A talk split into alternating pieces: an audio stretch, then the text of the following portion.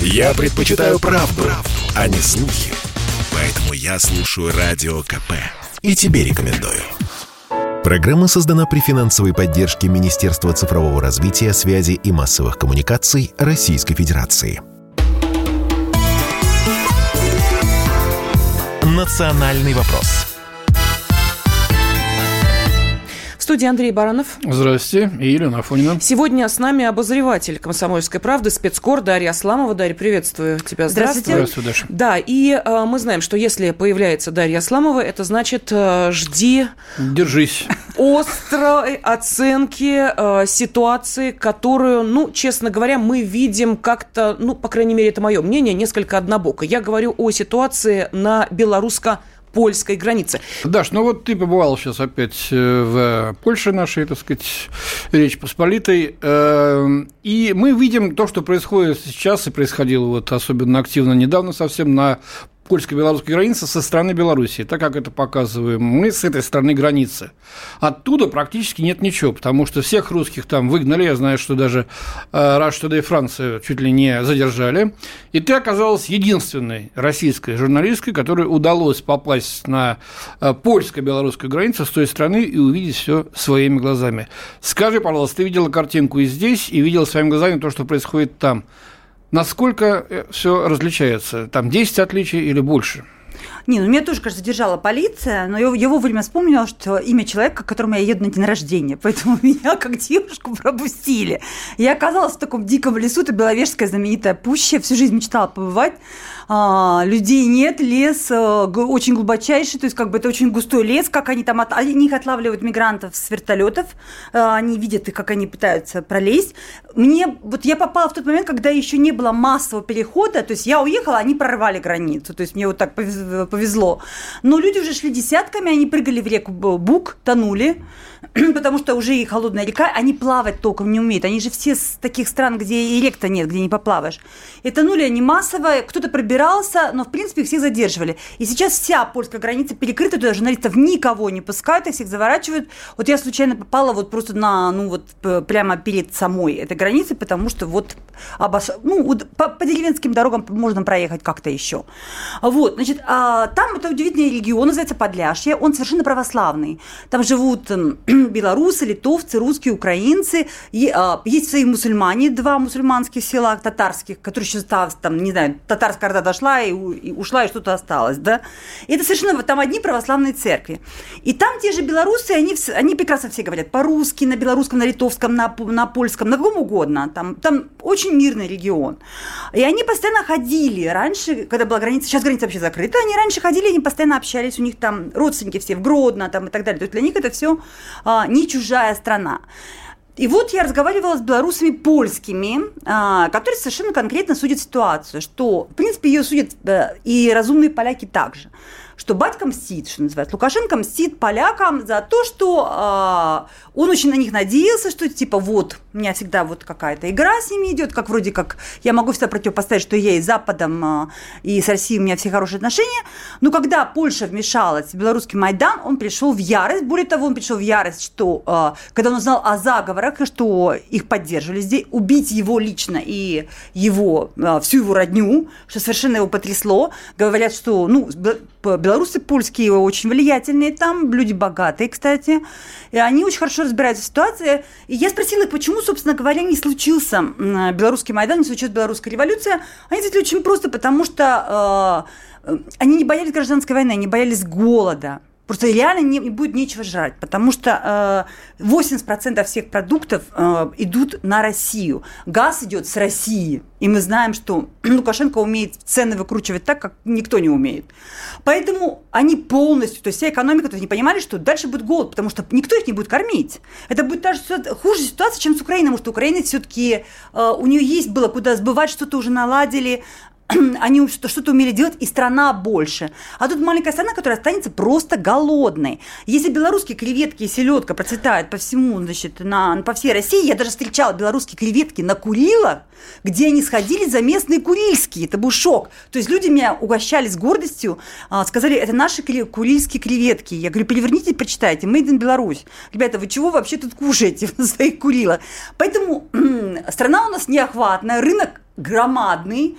И белорусы люди прагматичные, они хорошо помнят время разбоев, они хорошо помнят, когда нельзя было проехать из Польши в Россию, потому что это была самая страшная транзитная дорога 90-х годов, на которой реально грабили, убивали. Даже Украина, ее, Украина большая, можно разными дорогами проехать. Mm-hmm. А там был единственный транзит, и на транзите люди зарабатывали. И все прекрасно помнят, что в 90-е годы именно батька решил этот вопрос, Лукашенко решил этот вопрос, потому что транзит закрылся весь.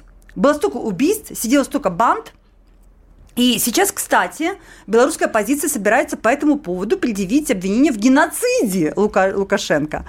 Я даже спорила с ним по этому поводу, и мне сказали, вы знаете, что он отдал приказ, значит, у людей, значит, бандитов стрелять, не сказал людей, стрелять без суда и следствия. Я говорю, во-первых, не совсем так. А, Лукашенко велел зачистить территорию, зачистил за две недели всю страну довольно законным путем. То есть в каждую машину, которая пересекала, богатую машину, которая пересекала значит, э, границу Польша-Беларусь, в нее сажали человека э, из полиции с автоматом, но в гражданской и цивильной одежде. Поэтому приказ был, если вас атакует банда ракетиров с ножами и так далее, застрелить всех.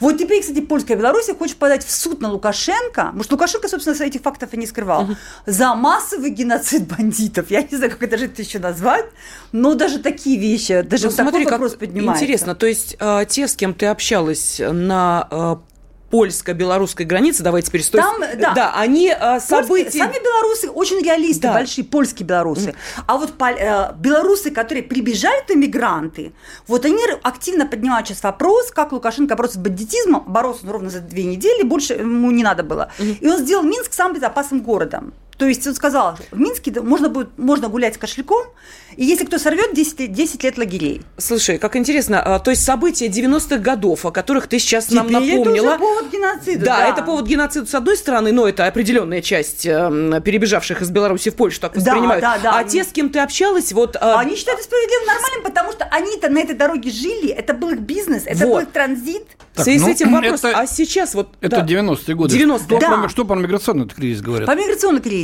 А, естественно, что они понимают, что это, что это имеет, что как бы правильно, ну, то есть вдарил, мужик вдарил, разозлился, вдарил. То есть если вы вмешиваетесь в мои дела, вы получите ответку. Если вы мне закрыли Белявия, который не может летать, я заработаю дважды на это Белявия, и вы еще будете благодарны, когда... И вы еще приплатите мне. То есть фактически он взял линию Эрдогана, что в Эрдогану Европа платит за мигрантов, почему я не должен получать деньги за мигрантов?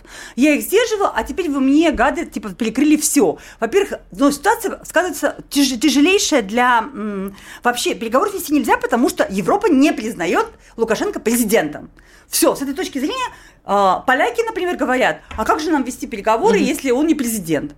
Ну, а Мер- Меркель позвонила, и не один раз. Меркель позвонила, но Меркель, во-первых, натура уходящая, а во-вторых, она тоже сказала, что не звонила ему как президенту. Да, неважно, звони, договаривается. Да. Тоже мне. Но, да, то же самое говорят люди практичные э, польские белорусы, а сами поляки говорят, мы не можем э, общаться с непрезидентом страны. У нас есть только один президент Тихановская. Я говорю, звоните Тихановской, она у всех мигрантов э, в разгоне. То есть как бы нет проблем. Э, Даш, вот эти польские белорусы, у которых ты остановилась, и, судя по твоему материалу, весьма так вкусно по поужинала, да, у меня возникает вопрос, а к ним-то мигранты вот эти вот беглые добрались они, или для них это проблема, не момент, проблема? В тот момент еще не добирались. Ну, добирались, ага. по, им было жалко. Добрались люди из Сомали. Добралось 10 10 женщин из Сомали без мужиков и с детьми а, совершенно голодных. Как они уж там добрались, я не знаю, но прорвались их. Их пришлось всех сдать в полицию, потому что есть приказ всех мигрантов сдавать в полицию. А, вот. И поэтому они... Так что жалко многих людей. Есть, есть совершенно вменяемые люди, у которых... Э, это были женщины с детьми, которые сказали, что у нас мужиков не осталось. У нас в Сомали убили всех мужчин. Ну, в Сомали же бесконечная гражданская война, и вот они там. Но в основном это иракские курды, которые за бешеные деньги купили билеты и, собственно говоря, перебрались. Это никакие не сирийцы. И поэтому сейчас какие сирийские беженцы, конечно, это ерунда. Это все люди, это курды. В основном это, это ара, э, арабы и курды. Ты же была там в Курдистане? Как да, раз много раз, да, много раз работала. Поэтому это довольно активная, довольно такая ну, молодая энергичная среда. Я, я бы не сказала, что они бандиты или кто-то еще, среди них наверняка они есть.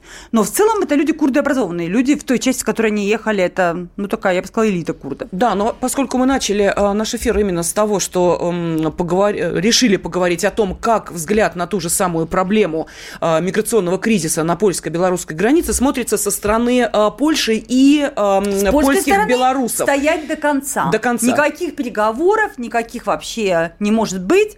Он не президент, и, значит, мы должны показать свою силу, мы должны... Они пригнали армию. Я ехала вместе с БТРами границ. Там БТР идут, конечно, полностью, полным ходом. Там стоит армия, там стоит... А, то есть там уже очень много погибло людей. Говорят, что их просто хоронят в лесу, в, в этой Беловежской пуче. Сколько погибло, мы не знаем. А, с той и другой стороны. Кто замерз, кто утонул, кто... Ну, в основном замерзают сейчас, конечно. А кто, с, той, с той стороны, с польской кто погиб? Ты говоришь, что с другой а, стороны? Ну, ну, говорят, что э, вот они приходят, что там с ними делать? Нет, нет допуска журналистов нет информации, вся информация, которая идет, она идет, она идет абсолютно фильтрованная, там и всех заворачивают скопом, и выдают только то, что сняла польская полиция. А польская полиция снимает кадры как... И более того, я получила сообщение на телефон, что вы не можете проехать на а, они сочли мой русский телефон, как будто я мигрант, и поэтому uh-huh. они прислали мне смс, а, предупреждаем вас, что польская граница запечатана, не принимайте таблеток от белорусских пограничников. Uh-huh ну, значит, э, я спросила, что за таблетки. А считается, что белорусы якобы дают таблетки мигрантам, чтобы они... Ну, наркотики экстази, накачивают. Да, да. наркотики, чтобы они лезли на эти все ограждения и не чувствовали боли. А, значит, разворачивайтесь обратно. Вот, короче, мы, мы не добро пожаловать. Национальный вопрос. Я слушаю Радио КП, потому что здесь самая проверенная и оперативная информация. И тебе рекомендую. «Национальный вопрос» В студии Андрей Баранов. И Елена Афонина. Спецкор «Комсомольской правды» Дарья Асламова не просто побывала по ту сторону польско-белорусской границы, не просто встретилась с людьми, а, которые а, имеют свой взгляд на происходящее, но и здесь у нас в студии рассказывает о своем визите в Польшу. Визите, кстати, довольно таком эмоциональном, судя по тому, ну, как обычно. Что какой, какой визит у Дарьи Михайловны Асламовой не эмоциональный? Не эмоциональный, да. да. Кстати, надо сказать, что э, ее репортаж можно же найти на сайте КП ру. Пожалуйста, открывайте. Назывался он «Дождь как?» Не считаешь Россию врагом, в тюрьму, как вот. больше делает из Белоруссии поле боя. Вот. Э, ты сейчас рассказала, как польские белорусы смотрят на происходящее, но есть люди, которые, в общем-то, объясняют роль Польши, да и других государств э, приграничных Белоруссии в том, что в, э, происходило в Минске и в других городах. Вот, в частности, Протасевич, герой, так сказать, посаженного самолета в, в порту Минска. Да, не так сел, не там сел, но разговорился после того, как сел, и не стал скрывать вообще ничего. Что ты думаешь по этому поводу? Что он Теперь забавный момент. Ни одно польское медиа не опубликовало показания Протасевича, исключая маленького издания, называется «Мысль польская». Это старое издание, которое славится прежде всего своими нормальными, скажем так, взглядами, то есть объективную, взвешенная позиция. Никто не публиковал его интервью. Никто не знает, о чем говорит Протасевич. То есть вы спросите просто, вы элиту можете спросить, скажут, мы ничего не знаем, ничего не слышали. Почему? Потому что слишком уж правда глаза курит, и ситуация была близка к истерике Америке, а, во всех, скажем, во всех медиа, даже польских медиа, поскольку, собственно говоря, э, польские медиа напрямую имеют отношение к белорусскому Майдану. В частности, канал, который называется Белсад. Белсад э, был создан в 2007 году. Это вообще очень странно. Э, значит, разговаривала э, ровно пять минут, пока мне не сказали, убирайтесь вы агент Путина а, с его, значит, э, главным редактором Агнешка Ромашевска. А, она совершенно, то есть у нее, у нее сейчас просто припадок, когда я ее спросила, значит, по поводу а, ваши люди, которые работают э, в Беларуси, они же работают нелегально, значит, они агенты, а у нее начался просто припадок, реально. Я никогда такого не видела. Человек выключил ему диктофон, вы, в, значит, выбросил его, сказал, убирайтесь, за вами стоит страшная-страшная тень. А что, Белсат разве э, а Белсат, работает? Вот, вот же забавно. С 2007 года, значит, Польша приходит в голову идея сделать белорусское телевидение на белорусском языке для белорусов и чтобы его делали белорусы. Но спонсировать его должен почему-то польский МИД, официально и польское государственное телевидение. То есть такой канал, ну, я не знаю, как все равно, что мы бы делали для украинцев на украинском языке, украинцы, живущие в России, и мы же еще и спонсировали этот канал специально для украинцев. Все какую... То есть популярность канала была, можно сказать, бешеная, 2,7%. Все. Естественно, что э, они, значит, э, Лукашенко это быстро все надоело. Поначалу они открыли офис, и его, значит, быстро прихлопнули этот офис, потому что, естественно, писали они всякие гадости, говорили всякие гадости под него. А, и, соответственно, людей нанимали тоже подходящих. А, значит, в основном, значит, и вот этот Белсат э, через, уже через 10 лет сам спонсор польский МИД, они заявили, что, ребята, что-то как-то неэффективно работаем, потому что деньги идут, а канал никто не смотрит. А, давайте мы как бы сократим э, спонсирование в три раза. Бедный этот вообще министр иностранных дел Ващиковский, Витольд Ващиковский, который это ляпнул, потому угу. что немедленно выступил премьер-министр Великобритании Тереза Рай заявила о том, что для борьбы с российской пропагандой все средства хороши и нужны нужны деньги, и нет, нет денег, мы дадим. И чтобы бороться с этой пропагандой вместе с Польшей, мы аж отвалим значит, 5 миллионов фунтов стерлингов каждый год. Не волнуйтесь, никто вас не закроет. И канал не закрыли Белсат, хотя канал так и остался абсолютно... Спрашивается, кому нужен убыточный канал, который даже по словам э, министра иностранных дел, которого быстро сняли с должности, кстати, а, значит, да, э, польского ты имеешь в виду? Да, угу. вот этот Виталий Ващиковский, который потребовал, чтобы канал закрыли, сказал, он убыточный, он никакого, он, как сказал, влияние действительно скромное, и канал маргинальный. Его немедленно ушли. Очень быстро. То есть можно представить, какого влияния это люди. Если вмешалась премьер-министр Великобритании э, Тереза... Тереза Мэй тогда Тереза была. Мэй, да. Я, сейчас у меня вылетело ее фамилия, значит, имя. Вот. И после этого канал Спрашивается, кому нужен убыточный канал? Оказывается, нужен. Потому что канал – это не просто телевидение. Канал – это кузница кадров, это кузница разведки, это кузница подготовки а, разных молодых людей, которых нужно взять. Они берут только очень мало. В основном это очень молодые люди. Ну вот Протасевич даже, я бы сказала, староват, 25 лет. Потому что у них в основном а, они вербуют. Во-первых, они вербуют совершенно прекраснодушных молодых людей в Беларуси, это, которые не понимают, что это вербовка. И говорят – вы же можете, вам же за родину, вы же будете работать вот для белорусов, э, только вещается все через Варшаву, вы будете нашими Фактически это, это агенты. Просто мальчики и девочки считают себя корреспондентами. Ну да, наши глаза и уши. Наши, вы Беларуси, наши глаза да. и уши. Вы должны нам передавать. И э, очень успешно значит, спецслужбы Беларуси, потом этих мальчиков, девочек хватают, сажают в тюрьму. Там уже две девочки сидят, между прочим, дали по два года. А, естественно, что а канал очень этим гордится, выставляет счет, сколько дней сидят наши корреспонденты. И вербует следующих детей. То есть это канал, который просто, ну, фактически вербует белорусских детей. Мы знаем, как это делается. Ну, они а, совершеннолетние, дети, не дети. Ну, все-таки, все, ну, в голове, в голове-то еще каша. Ну, Те, кто поумнее, те, кто поумнее, у кого в голове, как Протасевич, ну, Протасевич просто, правда, неудачно сел, те, кто поумнее, как Протасевич, они бегут в Варшаву, потому что там деньги. Они устраиваются на канал Белсат, который быстро их обучает работать, как надо работать журналистами, обращаться с камерой там делать. И вот именно из Белсата вышла знаменитый этот телеграм-канал, вышел Нехта, который угу. руководил белорусскими протестами. Степан Путила, он являлся корреспондентом Белсата, его там обучали, там работает его папочка, и его коллеги, они все почти вышли из Белсата. То есть это реально кузница кадров. А, вот. И поэтому они, э, вот, вот, вот есть канал, то есть они там готовят их. Кстати, у них очень своеобразные программы на этом канале. Например, программа о том, что э, большая программа о том, что э, Беларусь всегда была частью Речи Посполитой. То есть понятно, что это огромный исторический цикл, что чтобы как бы, ну, что мы не чужие друг другу, вы всегда были нашей частью нашей страны и так далее. Это была огромная страна. У, теперь у них пошли передачи на, на, по поводу немецкого, немецко-фашистских захватчиков. Это Белоруссия, в которой было убито треть населения, и в которой сожжено сотни деревень. А, они делают передачи, где разговаривают с пожилыми, значит, эм, ну, с очень старенькими э, людьми из Беларуси, которые говорят, ну, немцы были такие милые, они приехали и раздавали детям конфеты. Это в Беларуси, это надо знать историю Беларуси, да? Что они, а у них была очень красивая кожаная форма, она так блестела, но они были детьми в это время, эти, э, естественно, там уже что-то они болтают, эти старички. И все это подается как на, все это нацистские фактически программы на этом Белсате о том, что фашизм это был, немцы это было, они говорят фашизм, немцы это было совсем не страшно, это было, пришли освобождать люди Белоруссию от большевизма, Понимаете? То есть опять, ну, как всегда, вот эта вечная игра. Так что это как раз вот те самые... Э, это э, Белсат такой, да, инкубатор полезных идиотов. А, Даша, у меня вопрос. Скажи, пожалуйста, а почему, собственно, согласилась на встречу с тобой вот эта главная э, дама Белсата? Она думала, что ты... Э, Слушай, если уж прорвалась... Она же наверняка навела справки о себе. Нет, это несложно они сделать. Там вообще там Польша страна непуганных идиотов. Они выгнали всех российских журналистов успешно. Последний был это Леонид Свиридов, который там сидел 10 лет.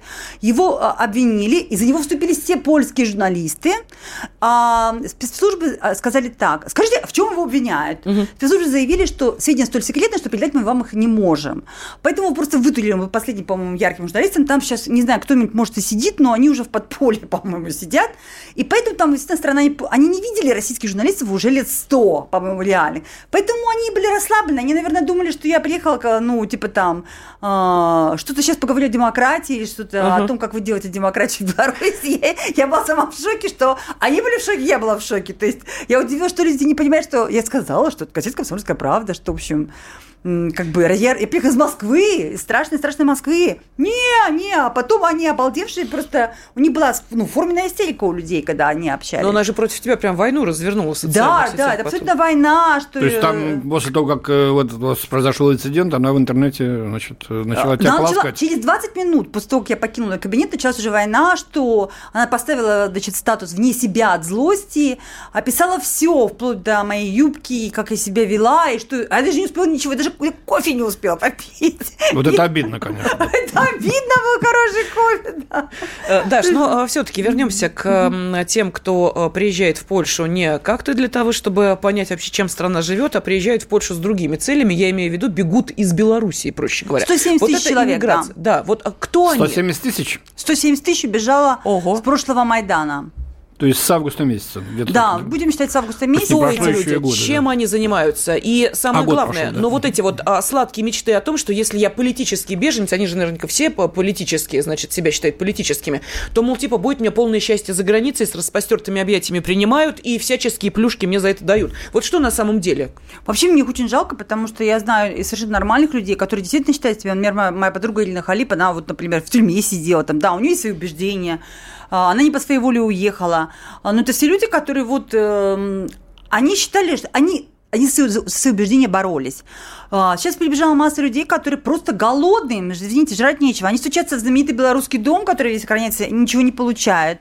Они стучатся прибегают в Народное антикризисное управление. Есть такая организация, которая называется Координационным советом, называется Народное антикризисное управление Беларуси. То есть это такое белорусское правительство в изгнании, э, которое сидит в шикарном квартале. Мне очень интересно, какие деньги вообще снимают они себе там помещение, там очень дорого снять. Который э, гордо заявили мне, что бедным они не подают, потому что у них совершенно другие цели. Они хотят э, значит, свергнуть режим Лукашенко мирными способами. Вообще, как бы их, не их программа помогать тем каким-то странным мигрантам, которые как бы у нас Ну, то есть у них своя смета, понятно. Да, у них своя смета. Свой бюджет. Да, но ну, а давайте мы сейчас а, уходим на небольшой а, перерыв, и после этого спецкор «Комсомольской правды» Дарья Асламова, которая побывала по ту сторону польско-белорусской границы, продолжит нам рассказывать о том, что увидела в самой Польше и как, собственно, относятся к событиям в Беларуси и России поляки и те, кто эмигрировал из Белоруссии в Польшу.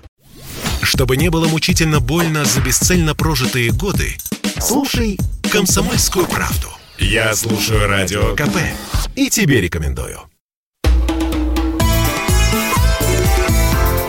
«Национальный вопрос» студии Андрей Баранов. И Елена Афонина. И с нами спецкор «Комсомольской правды» Дарья Асламова, которая вернулась из поездки в Польшу, была на польско-белорусской границе и даже встречалась с людьми, которые координировали революцию 2020 ну, года это уже не, не в границе, не на границе, ну, а в Варшаве там и так далее. Э, что это за люди, Даша? Что они себя представляют? Ты Вообще, посмотрела им в глаза. Название странное. Называется Народное антикризисное управление. У них даже есть министры. У них очень много министров, но многих нет фотографий. Я так и не поняла. Зашла на их сайт, вот фотографий нет, а написано министр там по, инф, по энергетике, по внешней политике и так далее. Главный у них человек э, – это Латушка, про которого, значит, э, э, господин Латушка, про которого Протасевич написал, что ему, значит, спецслужбы платят квартиру за 3000 евро и что он злоупотребляет алкоголем. Тут я его понимаю, сидишь в миграции, чем еще заниматься, я, собственно, да. Ну, а зато он делает, он возглавляет Народное антикризисное управление. Значит, а, господин Латушка – это очень крупная фигура в Беларуси. Он был министром культуры, а, он был представителем Беларуси при ЮНЕСКО. А, он, начинает, он самый молодой посол, самый молодой консул, самый молодой дипломат Беларуси, который просто обласкан до невозможности. Он был. он был послом, в 25 лет он был послом в Польше, потом он был, значит, в Португалии, в Испании, во Франции. То есть это, Словакия это последняя его должность была. Очень, это была самая высокая, значит, должность, и вдруг его, при этом, значит, эм, э, э, я его спросила, а как же, э, он из тех, кого Лукашенко называет перекорытник. А, я его спросила, что как бы, как же вы 25 лет-то вот мучились-то с Лукашенко, а потом вдруг перешли на сторону демократии. Он сказал, что это было глубокое внутреннее противоречие, что 25 лет работая послом, он все не мог очухаться от такой тяжелой мысли, что я работаю с таким токсичным, ужасным человеком, но 25 лет, однако, он служил Лукашенко верой и правдой. А, но, видать, что-то там произошло, потому что отозвали его прямо перед революцией. Видать, потому что Лукашенко, по его словам, обещал его придушить собственными руками, если он его предаст. И это было 10 лет назад. А, значит, и я спросила, что же героическое ответили? Вы, наверное, что-то такое ответили ему гордо? А он сказал, я такие вопросы обсуждать не могу, потому что всему свое время, и поэтому... Э, вы же знаете, что у нас политиков убивают? Я говорю, ну знаю, ну а как же вы, ну вот вам такое говорят, да. а вы? А вы что? Он сказал, как, вот будет прямой эфир, и я отвечу. Говорю, да у нас же диктофон стоит, вы можете прямо сейчас ответить. Что вы ответили гордо господину Лукашенко? Ну, поэтому ничего не ответил он гордо господину Лукашенко и продолжал 10 лет еще на него работать, очень мучаясь, тревожась и говорил, что человек он ко всему адаптируется. Совершенно согласна с господином Латушко. А потом внезапно его забирают, и ставит просто директором театра. Что, согласитесь, для такой блестящей карьеры министр культуры, посол. Довольно так, пошлое завершение, конечно. Да, да, директор театра звучит вообще, да. Значит, что-то он там где-то прокололся, причем, насколько я знаю, пока он был министром культуры, он безвременно боролся за белорусский язык, чтобы не было русского языка, чтобы обязательно вся культура белорусская пришла, значит, вот как там, в общем, все, все про него понятно.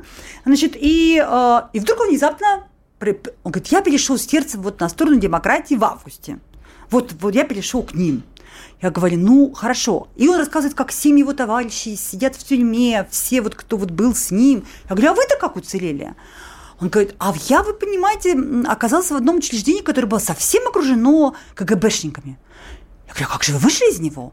И что это было за странное учреждение? Он говорит, это было посольство Литвы, в котором случайно оказался посол Польши. Я говорю, какой ужас, что же вы делали в этой ситуации? Он говорит, а я позвонил в КГБ. А где минуточку? Так уж пришли на сторону демократии. А я позвонил одному товарищу, вы знаете, очень высокий чин в КГБ, и спросил, что мне делать. Нормально вообще человек пришел на сторону демократии. А тут мне сказала, что... Надевай женское платье и беги. Я тебе перезвоню. То есть чувак ему перезвонил, сообщил Лукашенко. И сказал, либо тюрьма, либо за граница. И он мне очень гордо сказал, что вывезли, он, вы, я выехал в машине польского посла, хотя меня ждали в воскресенье демонстранты, чтобы я возглавил демонстрант, демонстрацию. То есть чувак, блин, предал Лукашенко, которого вскормил, угу. предал революционеров, на сторону которых он только что перешел, а, успешно сел в машину польского посла, при этом не сказал, я был вовсе не в багажнике, я сидел как надо. То есть человек сказал об этом с гордостью и теканул в Варшаву, где, где ему дали шикарную квартиру, шикарный офис, кучу сотрудников. Ну, номенклатура теперь, ну, в, теперь в том конце, вот, так сказать. Говорят, им страшно недовольны, потому что, э, собственно говоря, чем занимается это народное антикризисное управление, непонятно, никакого влияния не имеют, и поляки уже вообще не знают, как, в принципе, литовцы, что делать со всей этой бандой. У тех Тихановская сидит у, у литовцев, а, и всех надо кормить, да, как, у этих Как он тебя воспринял? А, меня, я, ну, как бы вначале это было все очень красиво, благородно, когда он как-то стал чувствовать, что как-то вот я веду в сторону предательства и говорю, что это, не, может быть, вы поступили не очень красиво, а, что вообще, я бы сказала, некрасиво поступили, потому что понятно, что революционеры либо садятся на нары, либо как бы угу. уж э, не ввязываются Тогда это такой... не революционеры, а предатели, что с одной, что с другой да, стороны. Да, то есть как бы все таки вы, Лукашенко к вам так отлично относился и кормил. Так, и что он? А он как-то так резко закончил этот разговор, взорвался неожиданно и сказал, что, что он запрещает печатать это интервью, потому что а, вообще не хочу, чтобы оно печаталось, вообще это все незаконно. Что говорю, незаконно? Вы меня пригласили на интервью, я записала сам интервью. А, причем а, кричал он просто не похоже на дипломата голосом, не знаю. Я очень спокойно разговаривала, я бы даже сказала с сочувствием. Вот. Знаем, знаем, как ты умеешь спокойно разговаривать. Я так мирный, никак не ссорилась, но интервью записано, я отработала два часа. И что удивительно, что его секретарь на следующий день прислал мне сообщение, что господин Латушка опять хочет встретиться с вами и закончить разговор на высокой ноте. Еще я выше. Еще более истеричнее. Но мне кажется, что выше ноты, чем, чем мы закончили, просто не бывает. К сожалению, я уже была на границе, я сказала, что не могу, я очень бы рада, но вот такие дела. То есть вот такая банда сидит, кормится, и под ним вот эти люди сидят, кормятся сейчас э, в поляками. И я думаю, что не обуза секретной службе. Единственное, вот у меня мучит мысль. Вот Латушка. Ведь Лукашенко прекрасно знал, что что он сядет в машину посла. Вот Лукашенко, он сам позвонил в КГБ, э, Латушка. Значит, все было известно. Вот меня мучит вопрос, дорогие мои коллеги. А, мы знаем Лукашенко как человека, который вообще в средствах не стесняется. Да? Посадить самолет нет проблем. Были у него проблемы вытащить э, Латушка из машины польского посла? Никаких. А Тихановскую отпустить? А Тихановскую отпустить. Так вот, у меня возникает логичный вопрос. Почему этого человека Лукашенко, который сам обещал что руками, выпустил? Ответ, мне кажется, совершенно простой. Предавший однажды, предаст дважды. Я думаю, что белорусское КГБ очень даже присматривается к нему, а может быть и уже а, ведет дело, и что это человек фактически двойной агент. Вы слышите стук? Это Даша забивает гвозди последние в группу латышку. Да. Это мое предположение, дорогой. А, мы э, говорили вот э, ну, закончить интервью. Согласись, логично? Ну, предположить можно. Давайте предположим. Закончить интервью на высокой ноте тебе предложили. У меня э, другой вопрос. Скажи, пожалуйста, но ведь были высокие отношения между Польшей и Белоруссией. Вот был же этап, когда они были прекрасны, дружны. Вот, вот как раз что? были, как раз они были, когда министром, а, а, министром иностранных дел стал тот самый Ващиковский, который хотел закрыть Белсад, эту вот самую пропаганду на белорусском языке, которая постоянно гадила на Белоруссию. И вот этот момент, это был 2014 год, и возникла, значит, эйфория, что, значит, Белоруссия может сидеть на двух, на десяти стульях, а Польша, значит, главный представитель Запада и главный сосед. И, значит, в это время у Лукашенко тоже возникла такая эйфория, и все считали, что сейчас мы все подружимся. И даже, пример, значит, и даже министры польские считали, что будет у нас все замечательно, и что мы сейчас закроем это ужасное Белсад, и что мы сейчас будем, а, и мы сейчас начнем какие-то у нас двусторонние крепкие отношения, а, у нас все очень хорошо, и даже мы а, подготовился был проект нового телевидения, который будет работать уже на польском языке, рассказывать о прекрасной жизни в Польше для своих дружеских соседей белорусов. Но вмешались, как всегда, кто? Англичанка гадит. Вмешалась Тереза, Тереза Мэй, ага. вмешались все дела, а, МИД выгнали, и начались снова игры, потому что Польша вовсе не является независимой страной во внешней политике. За ней стоят, как известно, в основном это англосаксы, это Великобритания и США. И э, когда, э, собственно говоря, нельзя сказать, что именно Польша, Литва вывели людей на улицы, накопилось достаточно гнева, а молодых легко раскрутить.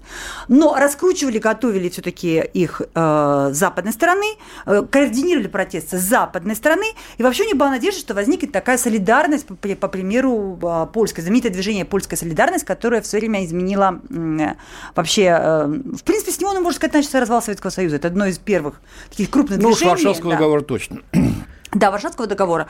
И они решили, что вот сейчас мы сделаем новую солидарность. Но, чтобы такое вышло, на солидарности, извините, половина населения участвовала. То есть, если папа в семье подписывал бумагу, а, то за ним стояла мама, дети и так далее, вся родня. То есть, это была половина населения Польши. А здесь вышло, по подсчетам самих же поляков, вышло 100 а, тысяч человек в Минске, а это лишь 10% населения. Но это в Минске. А по всей Беларуси э, рабочий народ, что называется, не вышел. И да, вот не было ни одной забастовки толком ведь да, обещанной. Вот потому что ставка была, что будет рабочее движение. Это же угу. рабочая страна. А рабочего движения не вышло. Вышло, вышло такое движуха молодых, которых романтика, девочки в белых кофточках, которые должны стоять в первом ряду, чтобы их затоптали, затоптали, не знаю, а были, э, чтобы кровь появилась. И вот на картинках для западных корреспондентов рабочий люд не вышел, потому что они люди конкретные. Белорусы очень прагматичные, они работяги, они э, все просчитывают, и когда голова у них работает хорошо, в этом смысле, что а мы кормить семьи чем будем? Революция – это прекрасно, только э, кому мы продадим наши замечательные креветки? Ну вот Поэтому... это возвращаемся к первой части, то, о чем ты говорила, да, что да, да. Э, в данной ситуации именно вот эта логика… Благоразумие, рабо... именно, ну, рабочий класс, именно рабочий класс не встал, а рабочий класс – основа Беларуси. И поэтому это, это действительно страна, и которая... трудовое крестьянство тоже не забывай. И трудовое крестьянство, кстати, Картофель да. Это. И оно тоже не поднялось, потому что она посчитала, а кто будет э, кушать белорусскую картошку, продукты, а, у них молоко, у них сметана. Так я покупаю все из Беларуси. Ой, тут еще один вопрос, мы его обсудим буквально через несколько минут. Если деньги потрачены, если в Беларуси не получилось, а есть уже э, некие силы, которые направлены на деструктивную работу в отношении другой страны, куда они эту работу перенаправят? И вот я предлагаю предлагаю как раз в следующей части и а, поговорить именно об этом. Спецкор комсомольской правды Дарья Асламова по-прежнему с нами в студии. Ну и продолжим через несколько минут. Бесконечно можно слушать три вещи. Похвалу начальства, шум дождя и радио КП. Я слушаю радио КП и тебе рекомендую. Национальный вопрос студии Андрей Баранов. Елена Фунина. И с нами спецкор комсомольской правды Дарья Сломова.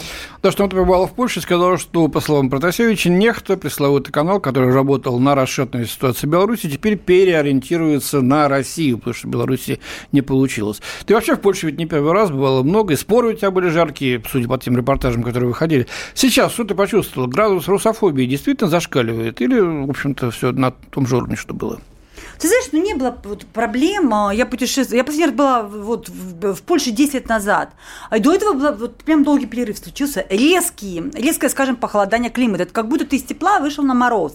Потому что тогда, а, во-первых, люди ездили друг другу охотно, общались, ходили все тусовками там в, в рестораны, сидели жарко спорили, но спорили все-таки как братья-славяне, давайте мы нальем там хорошую польскую водку или там выпьем пиво и поспорим о вечных судьбах, о вечных проблемах между Польшей и Россией. Но это были все-таки, был, были постоянные контакты между журналистами, были постоянные делегации. Это было нормальное общение. Сейчас ноль.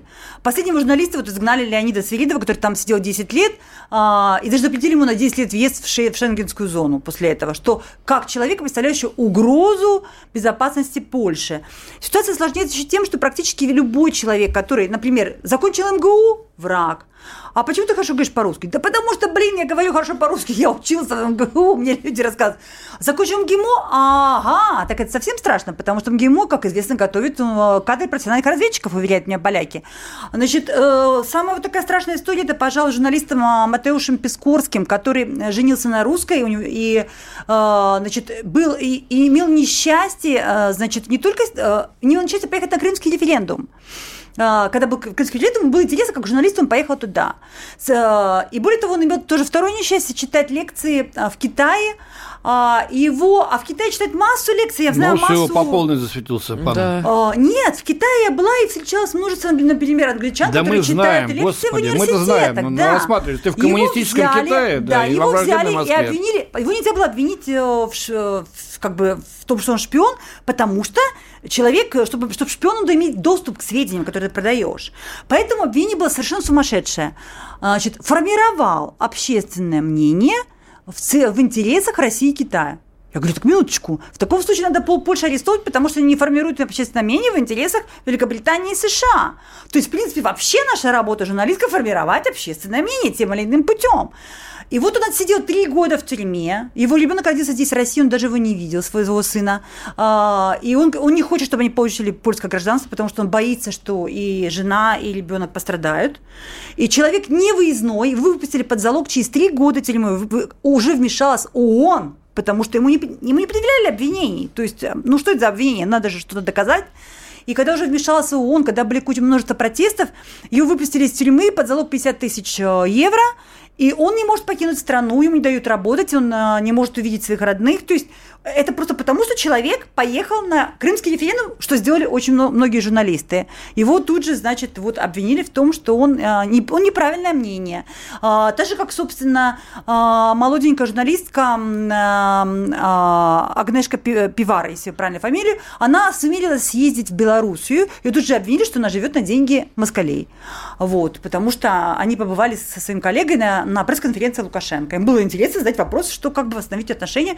Невинный вопрос, за это затравили во всех сетях и назвали ее просто моска, москалька, что живет на деньги москалей. То есть русофобия сейчас просто сумасшедшая. Очень опасно иметь какие-либо отношения с Россией или иметь друзей российских. Мой коллега, который жил здесь 13 лет, польский журналист, вернулся и сказал, я чувствую себя, что мне больше никто не доверяет, потому что я 13 лет работал официально работал в России.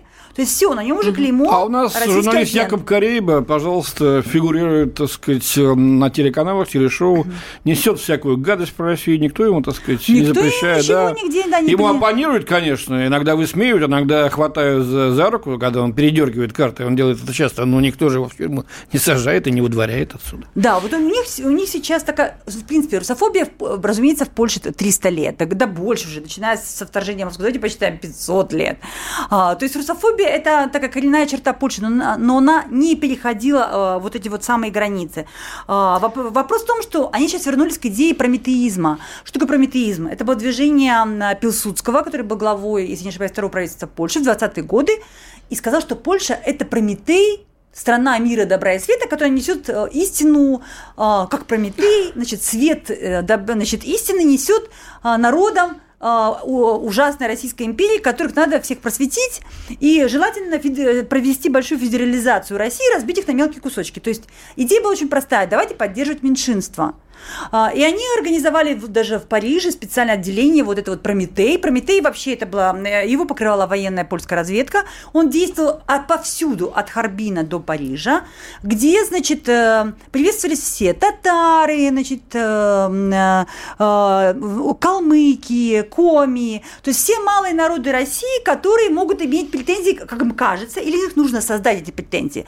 То есть давайте принесем всем свет истины, и тем самым мы расколем эту ужасную Россию Российскую империю, которая все, нам уже 500 лет мешает жить, мы просто уже спать не можем, кушать не можем. Поэтому прометеизм, это, а, они вернулись к прометеизму, и теперь они вот несут, как видите, нам опять цвет.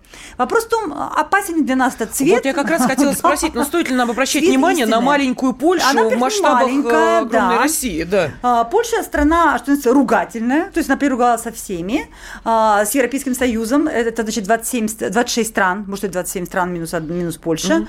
А, значит, Евросоюз даже деньги сейчас зажал, поэтому не угрожают Третьей мировой войной, ни больше, ни меньше. Они, пору, они терпеть не могут Литву, потому что претендуют на Вильнюс. Украинцы, у них испорчены отношения, потому что украинцы уже поняли, с кем они имеют дело. У них история очень богатая плохих отношений. Короче... От Германии требует 200 с лишним миллиардов марок компенсации, о, марок, простите, а, евро. Евро, да, комп... да, компенсации. В результате, получается, э, казалось бы, что нам ее бояться? А бояться стоит, потому что Польша у нее нет никакой своей внешней политики. Ее внешняя политика – это внешняя политика Великобритании и США. А, если вы сейчас читали новости, то обратили внимание, что сразу же англичане заявили, что не готовы послать своих солдат в Польшу на польско-белорусскую границу, чтобы защищать ее от мигрантов. Спрашиваю, и тут же э, значит, читатели Великобритании сказали, а что, а, а нашу французско-британскую границу, когда из Ла-Манша, через Ла-Манш из Кале прут мигранты, лодочках защищать не надо, а почему должны, собственно, защищать границу Польши. Ну, у них э, то российско-украинскую границу они будут защищать, 600 да, десантников, да, то теперь да, вот да. здесь. Поэтому Польша враг, э, стала, она опасный враг, потому что она не, что это, не владеет собой, она сама себе не принадлежит. Это уже давно, э, она всегда была в такой, в стиле, в стиле троянского коня в Европе. Эту роль всегда она у чего-то сапога. Последние лет 500, по крайней мере. Ну, то есть, э, в любом случае, вот делая вывод из всего вышесказанного, э, ситуация не самая приятная, и в том числе и для нашей страны, которая, э, ну, вроде как никакого отношения к событиям да на белорусско-польской границе не имеет. Да, у нас союзное но... государство, на минуточку, мы соседи. Ну, ну что ж, я думаю, что э, если у наших, э, да, слушателей есть э, возможность подискутировать, оставить комментарии, поспорить или согласиться, заходите на сайт kp.ru, там материал Дарьи Асламовой, как Польша делает из Белоруссии поле боя. Сегодня спецкор Дарья Асламова была с нами в студии. Даш, спасибо огромное. Спасибо. Национальный вопрос. Программа создана при финансовой поддержке Министерства цифрового развития, связи и массовых коммуникаций Российской Федерации.